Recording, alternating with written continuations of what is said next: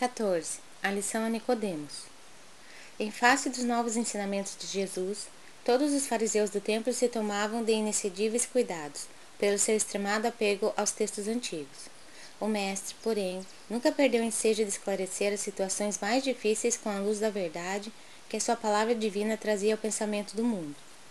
Grande número de doutores não conseguia ocultar o seu descontentamento, porque, não obstante suas atividades derrotistas, continuavam as ações generosas de Jesus, beneficiando os aflitos e os sofredores. Discutiam-se os novos princípios no grande templo de Jerusalém, nas suas praças públicas e nas sinagogas. Os mais humildes e pobres viam no Messias o emissário de Deus, cujas mãos repartiam em abundância os bens da paz e da consolação. As personalidades importantes temiam-no. É que o profeta não se deixava seduzir pelas grandes promessas que lhe faziam, com referência ao seu futuro material. Jamais temperava sua palavra de verdade com as conveniências do comodismo da época. Apesar de magnânimo para com todas as faltas alheias, combatia o mal com tão intenso ardor, que para logo se fazia objeto de hostilidade para todas as intenções inconfessáveis. Mormente em Jerusalém, que com o seu cosmopolitismo era um expressivo retrato do mundo, as ideias do Senhor acendiam as mais apaixonadas discussões. Eram populares que se entregavam à apologia franca da doutrina de Jesus, servos que o sentiam com todo o calor do coração reconhecido, sacerdotes que o combatiam abertamente, convencionalistas que não o toleravam, indivíduos abastados que se insurgiam contra os seus ensinos. Todavia, sem embargo das dissensões naturais que precedem o estabelecimento definitivo das ideias novas, alguns espíritos acompanhavam o Messias, tomados de vivo interesse pelos seus elevados princípios. Entre estes figurava Nicodemos, fariseu notável pelo coração bem formado e pelos dotes da inteligência.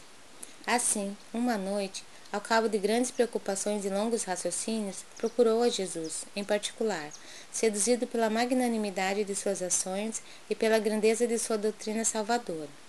O Messias estava acompanhado apenas de dois de seus discípulos e recebeu a visita com a sua bondade costumeira. Após a saudação habitual e revelando as suas ânsias de conhecimento, depois de fundas meditações, Nicodemos dirigiu-se-lhe respeitoso. Mestre, Bem sabemos que vindes de Deus, pois somente com a luz da assistência divina poderíeis realizar o que tendes feito, mostrando o sinal do céu em vossas mãos. Tenho empregado a minha existência em interpretar a lei, mas desejava receber a vossa palavra sobre os recursos de que deverei lançar mão para conhecer o reino de Deus. O mestre sorriu bondosamente e esclareceu. Primeiro que tudo, Nicodemos, não basta que tenhas vivido a interpretar a lei. Antes de raciocinar sobre as suas disposições, deverias ter-lhe sentido os textos. Mas, em verdade, devo dizer-te que ninguém conhecerá o reino do céu sem nascer de novo. Como pode um homem nascer de novo, sendo velho? interrogou o fariseu altamente surpreendido. Poderá, porventura, regressar ao ventre de sua mãe? O Messias fixou nele os olhos calmos, consciente da grande gravidade do assunto em foco e acrescentou: Em verdade, reafirmo-te ser indispensável que o homem nasça e renasça para conhecer plenamente a luz do reino. Entretanto, como pode isso ser? perguntou Nicodemos perturbado. És mestre em Israel e ignora estas coisas? inquiriu Jesus como que surpreendido. É natural que cada um somente testifique aquilo de que saiba. Porém, precisamos considerar que tu ensinas. Apesar disso, não aceitas os nossos testemunhos. Se falando eu de coisas terrenas sentes dificuldades em compreendê-las com os teus raciocínios sobre a lei, como poderás aceitar as minhas afirmativas quando eu disser das coisas celestiais? Seria loucura destinar os alimentos apropriados a um velho para o organismo frágil de uma criança.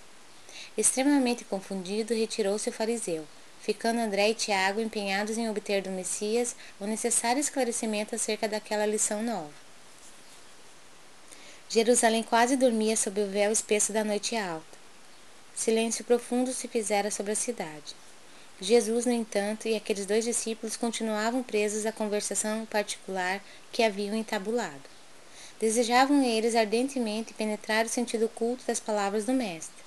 Como seria possível aquele renascimento? Não obstante os seus conhecimentos, também partilhavam da perplexidade que levara Nicodemos a se retirar fundamente surpreendido. Por que tamanha admiração em face dessas verdades? Perguntou-lhes Jesus bondosamente. As árvores não renascem depois de podadas? Com respeito aos homens, o processo é diferente, mas o espírito de renovação é sempre o mesmo. O corpo é uma veste, o homem é seu dono.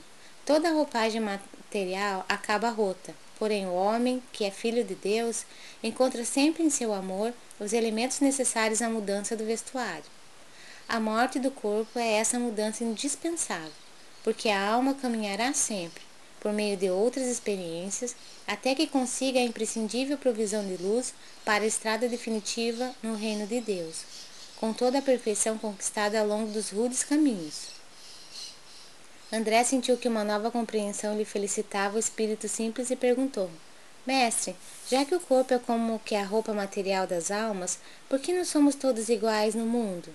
Vejo belos jovens juntos de aleijados e paralíticos. Acaso não tem ensinado, disse Jesus, que tem de chorar todo aquele que se transforma em instrumento de escândalo? Cada alma conduz consigo mesma o inferno ou o céu que edificou no âmago da consciência. Seria justo conceder-se uma segunda veste mais perfeita e mais bela ao espírito rebelde que estragou a primeira? Que diríamos da sabedoria de nosso Pai, se facultasse as possibilidades mais preciosas aos que as utilizaram na véspera para o roubo, o assassínio, a destruição? Os que abusaram da túnica da riqueza vestirão depois as dos fâmulos, e escravos mais humildes, como as mãos que feriram, podem vir a ser cortadas. Senhor, compreendo agora o mecanismo do resgate, murmurou Tiago, externando a alegria do seu entendimento. Mas observo que, desse modo, o mundo precisará sempre do clima do escândalo e do sofrimento, desde que o devedor, para saldar seu débito, não poderá fazê-lo sem que outro lhe tome o lugar com a mesma dívida. O mestre aprendeu a amplitude da objeção e esclareceu aos discípulos perguntando: Dentro da lei de Moisés, como se verifica o processo da redenção?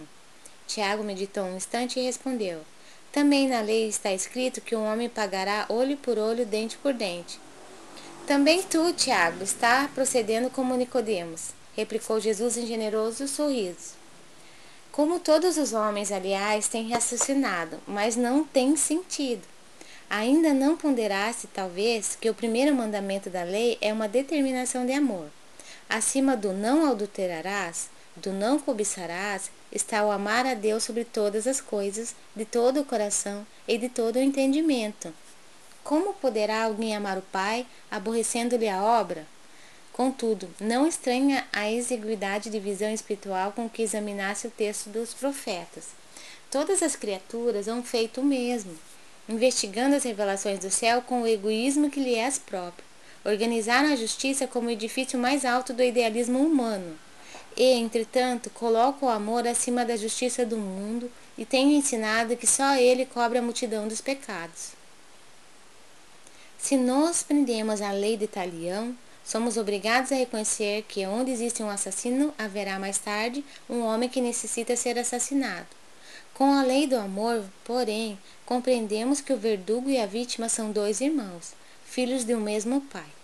Basta que ambos sintam isso para que a fraternidade divina afaste os fantasmas do escândalo e do sofrimento. Ante as elucidações do mestre, os dois discípulos estavam maravilhados. Aquela lição profunda esclarecia-os para sempre.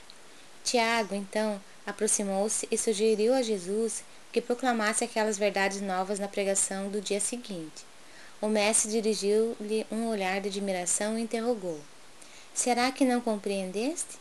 Pois, se um doutor da lei saiu daqui sem que eu lhe pudesse explicar toda a verdade, como queres que proceda de modo contrário para com a compreensão simplista do espírito popular? Alguém constrói uma casa iniciando pelo teto o trabalho?